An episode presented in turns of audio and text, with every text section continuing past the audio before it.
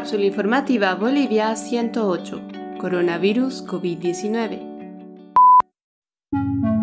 Estamos casi a mediados de julio y la mayoría de los países latinoamericanos están pasando por momentos críticos en la lucha contra la pandemia del COVID-19, entre ellos el nuestro. Bolivia bordea actualmente los 50.000 contagiados y los 1.900 decesos en cifras oficiales. Después de casi cinco meses de cuarentena, con hospitales colapsados, servicios funerarios rebasados y personal médico agotado, la urgencia de un tratamiento médico efectivo que pueda salvar todas las vidas es cada vez más visible. Sin embargo, esta situación también ha desencadenado una proliferación de alternativas que ofrecen una cura milagrosa a esta enfermedad, aun si éstas no cuentan específicamente con un respaldo científico comprobable. Le planteamos nuestras dudas al doctor Jorge Salazar, quien es médico especialista en terapia intensiva pediátrica y epidemiología clínica de la Caja Petrolera de Salud en La Paz, y para abrir nuestra conversación le preguntamos sobre el procedimiento médico que se sigue para aprobar el uso de un medicamento determinado. Bueno, en realidad el conocimiento científico se desarrolla en todo el mundo de manera igual. Eso significa que tú empiezas desde la parte más básica del conocimiento científico, que es la experiencia diaria, al ver tú alguna cosa que te funciona o no, y poco a poco vas aumentando el nivel haciendo una serie de casos, o sea, un grupo de personas que lo bien y lo publicas. Cuando has visto que esa evidencia existe una, una serie de personas, eh, realizas un estudio de seguimiento de un grupo de pacientes que puede ser un estudio de corte, que se llama, y después implementas un estudio que se llama experimental en el cual tú colocas un grupo de pacientes, les das la intervención, cualquiera que ésta sea, y lo comparas con un grupo de pacientes que no reciben nada.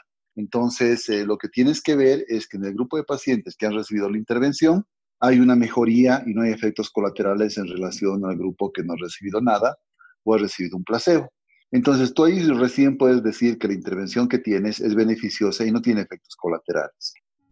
Lo que nos describe el doctor Salazar son los pasos del método científico, el cual es utilizado en el ámbito de la investigación, principalmente en la comprobación de diversas hipótesis en las ciencias, en este caso, en la ciencia de la medicina.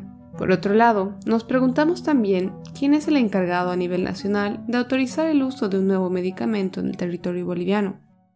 El Ministerio de Salud tiene una unidad, diseñada para autorizar ensayos clínicos controlados que son los experimentos, porque eso sí tiene un nivel de ética bastante importante, porque no te puedo decir yo que voy a dar alguna sustancia a una persona sin una base. Entonces, un comité científico tiene que aprobar el inicio de este tipo de experimentos, pero a nivel nacional no funciona. Y a nivel nacional son muchos, muy pocos descubrimientos que existen porque no hay una estructura de laboratorio para generar una nueva molécula o investigar una nueva sustancia. Todo el conocimiento que generamos, más que todo, es empírico o es a base de experiencia nada más.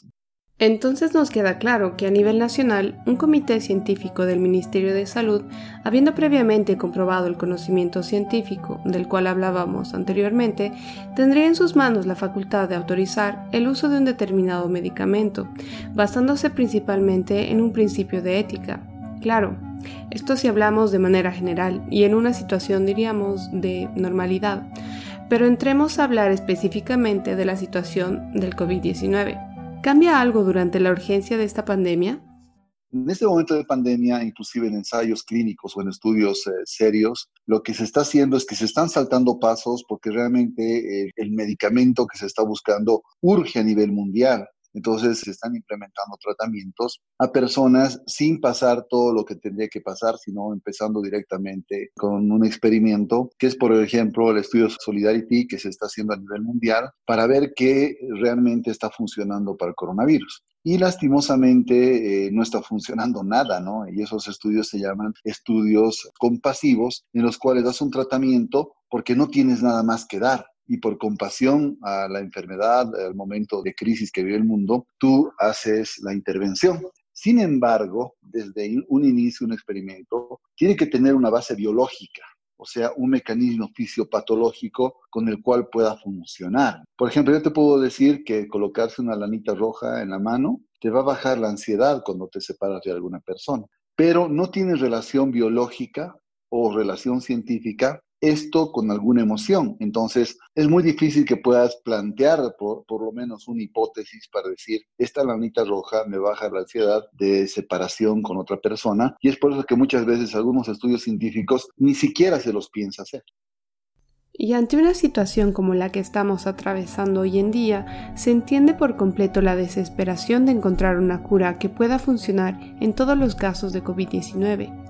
Al no existir aún, aprovechamos para preguntar cuáles son entonces los tratamientos que se estarían aplicando actualmente. Bueno, yo te puedo decir a nivel mundial, porque realmente Bolivia no es algo que te pueda decir, porque cada quien hace lo que quiere en realidad. A nivel mundial hay muy pocos medicamentos que están utilizando.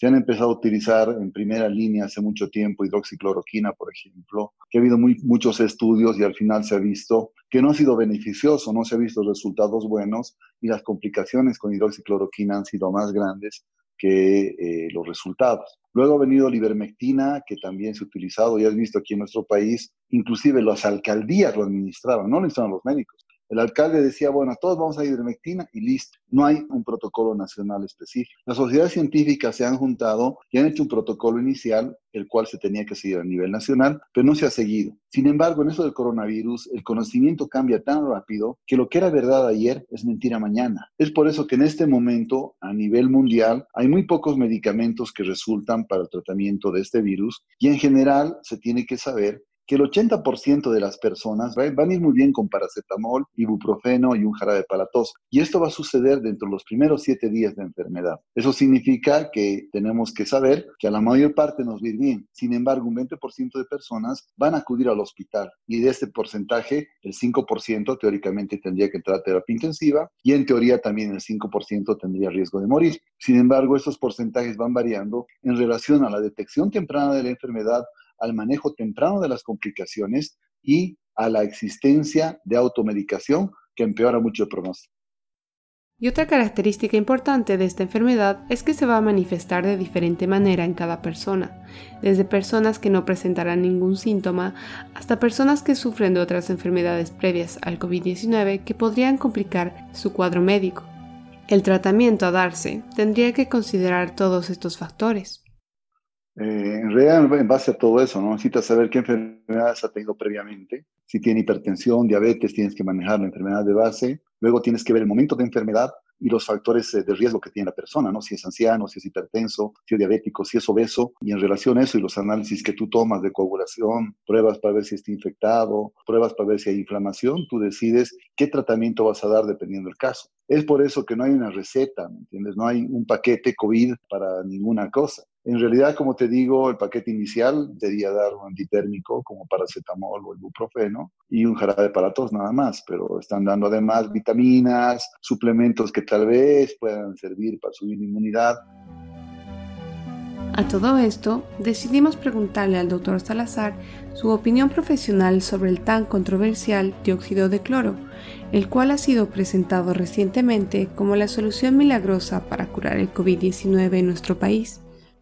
Bueno, el dióxido de cloro hace más de 14 años que ya existe en el mundo y se ha utilizado para un sinfín de problemas y enfermedades y viene a ser un medicamento que no se utiliza en la rama de la medicina, es como decirte un medicamento homeopático, que definitivamente no tiene una fisiopatología conocida, porque es un elemento que se disocia muy fácilmente y si tú te das cuenta al tomarlo va a caer directamente al ácido clorhídrico del estómago y la reacción química que va a suceder no está descrita, no sabes cómo se va a absorber en el intestino, ¿no? Todo es especulación. Y es por eso que el dióxido de cloro, más que todo, se basa en experiencias. Yo, he tomado, dióxido, de, cloro, y me he ido bien. Yo he tomado dióxido de cloro y no me he enfermado. Y es así como se va propagando y se va dando esto que se llama la posverdad. La posverdad es publicar una experiencia o algo fabuloso, no me he enfermado, me he recuperado. Esto se lo va repitiendo, los, los medios de comunicación lo agarran, lo amplifican, porque era una noticia amarillista cura para el COVID. Obviamente, ¿quién no quiere publicar esa noticia? Entonces la han publicado, se ha hecho más viral, las personas lo han empezado a compartir y ha aparecido la posverdad. Que no es una verdad real, solamente es una verdad basada en experiencia y medios sociales. Entonces, no hay una evidencia científica que realmente demuestre que sí sirve. Mi respuesta es no sé si funciona. Yo necesitaría para aplicarlo o tomarlo realmente un ensayo clínico, un estudio bien hecho para poder saber realmente si tiene una oportunidad o no. Pero desde el inicio, al saber que no hay una fisiología una fisiopatología o una química para que este elemento funcione, obviamente está partiendo de una muy mala base para nosotros los médicos. Es por eso que en estos 14 años el dióxido de cloro no ha tenido una repercusión en el ámbito médico y más que todo ha sido en el ámbito homeopático. Y es por eso que tú ves los que los promocionan son más que todo personas que no son médicos Además de no conocer los efectos reales que podría tener esta sustancia en el cuerpo humano, también desconocemos, por otro lado, los efectos nocivos que podría tener el dióxido de cloro si es ingerido en sobredosis. Claro que sí, eso es, real. Obviamente cualquier elemento que tú administres en forma generalizada le va a quemar a alguien. Si tú dices que todas las personas tomen agua para curarse el COVID, seguro que va a haber intoxicados por agua, porque el agua también intoxica. Si tú dices que se coloquen todos oxígenos, también va a haber problemas con oxígeno, porque cualquier intervención tiene un efecto colateral. Y si tú no sabes el mecanismo de acción del elemento, no vas a saber cuál va a ser el efecto colateral, no vas a saber cuál va a ser el manejo. Es por eso que esta aplicación masificada va a demostrar en algún momento que alguien le va a sentar mal, ¿no? Porque realmente no lo está dando alguien con conocimiento científico. Sin embargo, en este momento, me da mucha pena decirlo, pero hay médicos que a pesar de no tener conocimiento científico, lo están dando porque les tinca que funciona. Y la medicina no es así, la medicina es basada en evidencia. Y obviamente eh, la medicina basada en el tincazo no sé si va a funcionar, eso lo va a decir solamente el tiempo, mas sin embargo la estadística de esta enfermedad dice que el 80% vive bien con o sin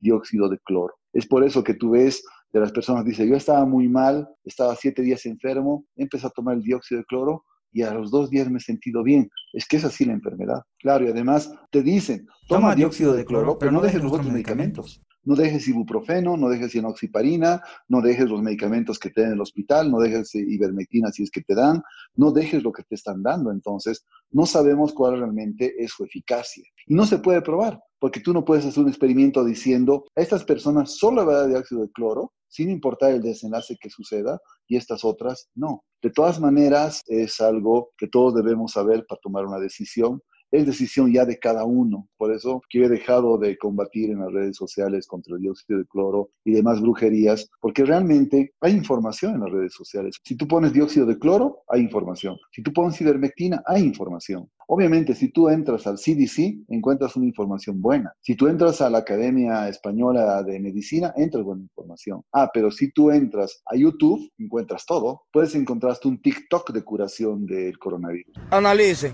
Si hace una inyección con jabón de cuava y alcohol, van a curar el coronavirus. Porque si eso lo quita de la mano, entonces lo va a quitar donde esté. Si le tiene miedo al jabón, va a caer en eso. Y póngase a analizar eso, los científicos que son duros. Este es el audio del primer TikTok que encontramos con el hashtag coronavirus cura y estamos conscientes de que la mayoría del contenido que encontramos en esta red no es serio. Pero ¿qué pasaría si información como esta cae en manos de una persona que está desesperada por una solución? Le preguntamos también al doctor Salazar si el dióxido de cloro podría también tratarse de un efecto placebo. Por supuesto que sí, el efecto placebo se ha escrito muy bien. Inclusive hay efecto placebo en cirugía han hecho un estudio hace muchos años en los cuales había personas que tenían dolor de rodilla, a unos les han hecho operación de rodilla y a otros solo les han hecho una incisión sobre la piel y la han suturado. Los dos grupos han mejorado igual, porque una persona al saber que le han hecho algo, mejora. Y es lo mismo con el dióxido y esto. Si uno tiene fe que va, que va a mejorar, obviamente va a mejorar porque la mente es poderosa siempre. No juzgo desde ningún punto de vista a las personas que lo toman o a las personas que lo promocionan, porque yo pienso que lo hacen de buena fe, pero obviamente al ver que lo están vendiendo, que para recetarte algo que es homeopático y es algo que va de boca en boca, te están cobrando consulta médica, eso ya está mal, porque estás cobrando por un acto científico con una solución no científica. Es como si tú vinieras al psiquiatra y te dirías, doctor, tengo mucha depresión, extraño a un familiar que se me ha muerto, y te diga, ponte una pitita roja. Es lo mismo más o menos eso. Entonces, no juzgo desde ningún punto de vista a las personas que toman dióxido de cloro desde antes, que siempre lo han tomado, que lo han tomado para prevenir enfermedades, que le ha sido muy bien, pero sí me va muy mal con las personas que sabiendo esto, que, hay conocimiento científico, hay grados de evidencia y hay guías para realizar experimentos y ensayos en humanos, se salten procesos y digan que van a investigar algo que no tiene realmente ni pies ni cabeza.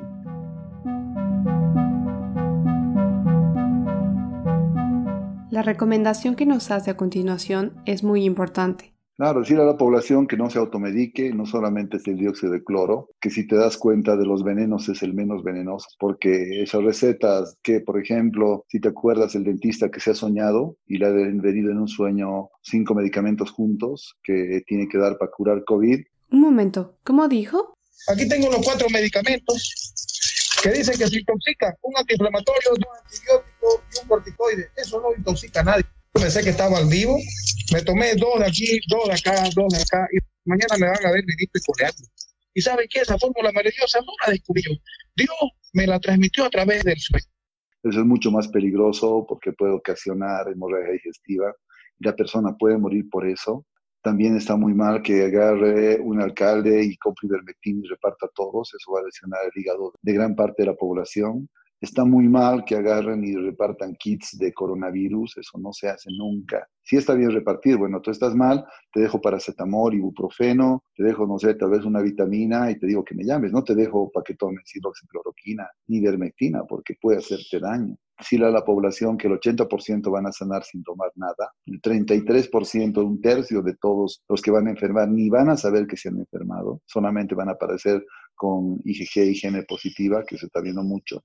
Y además del uso de los barbijos, de lavarse las manos y el distanciamiento social, nos preguntamos finalmente si hay alguna recomendación que quizás nos estemos olvidando. Protección ocular, porque por los ojos también entran, a tocarse los ojos, nariz y boca, ver si tú ves en la calle y saber esos barbijos que tienen válvula, que son peligrosos. No dejen que usen otras personas cerca de ustedes porque están contaminando todo, porque la exhalación es a medio ambiente. Tienen que saber que el cubrebocas no se pone en el cuello ni en la cabeza, porque si lo hace se contamina y ya no sirve. Busquen información buena, busquen en el CDC, busquen en gobiernos, no sé, México, Argentina, gobiernos que sí tengan un ministerio de salud y fórmense ahí bien vamos a sobrevivir a esta, porque hemos sobrevivido a la influenza española que ha matado a 50 millones de personas, al coronavirus igual.